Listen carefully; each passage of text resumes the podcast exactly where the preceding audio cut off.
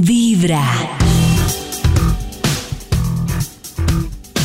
A esta hora, conectados con muy buena vibra, quiero recordarles que hoy jueves a las 10 de la noche llega Vibra solo para ellas con el doc Alejo Montoya para instruir, o para que las mujeres más, más bien se instruyan un poco mejor y bueno, también uno que otro que somos bastante chismosos.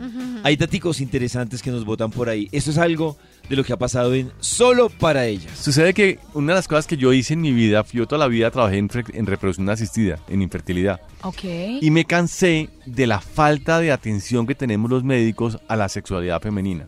Entonces estoy, a- estoy absolutamente aburrido de que a las, pobres, a las mujeres que tienen falta de deseo sexual les digan frígidas, porque la palabra, el, temo- el término frigidez Y es sí, como eso es decirle como- fría, como anu- aburrida, como anular, bruja, ¿no? canzona. Ya, eh, sí. Como de Sí. anulación en la Esa cama. Usted es anulación, una frígida, eso se na- siente una sí anul- es. anulada. Claro, total, total.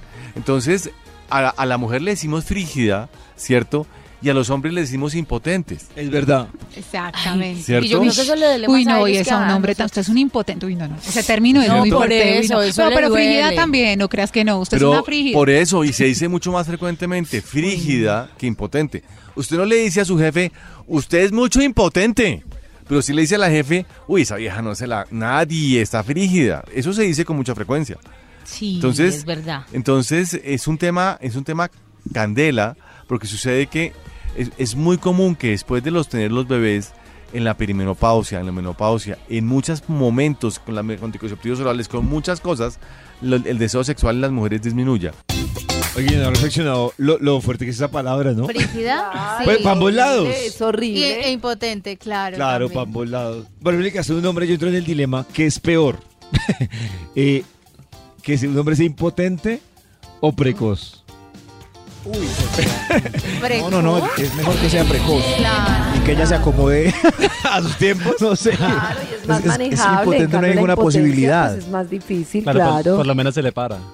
Eso, Fue un gracias, rato. Ah, Cristian. bueno, gracias. Sí, sí, Segundos, pero Pero ahí está. Yo me imagino que la impotencia, digo, dentro de mi ignorancia, tiene más posibilidades de, de, de manejo, de médico, de todo. Supongo, no ¿La sé, en mi impotencia? ignorancia. Y yo creo que lo, pre La- yo creo la- al contrario, que la lo precoz tiene más- precocidad, Ah, la eso, precocidad, eso, perdón, sí. perdón, sí, claro, la precocidad. sí podría tener. Y en el caso de las La mujeres impotencia también, eh, ya toca el, con el la tema de que boquita. el man, el novio, el esposo le diga frígida, me parece muy fuerte. No, Pues, pues, imagínese. uy, la, la está... eh, además eso será un insulto entre parejas que están bravas sin que sea verdad y puede atormentar pues la condición física de verdad. Claro. no, pues, Lleva un día de buena vibra, empezando con Vibra en las mañanas.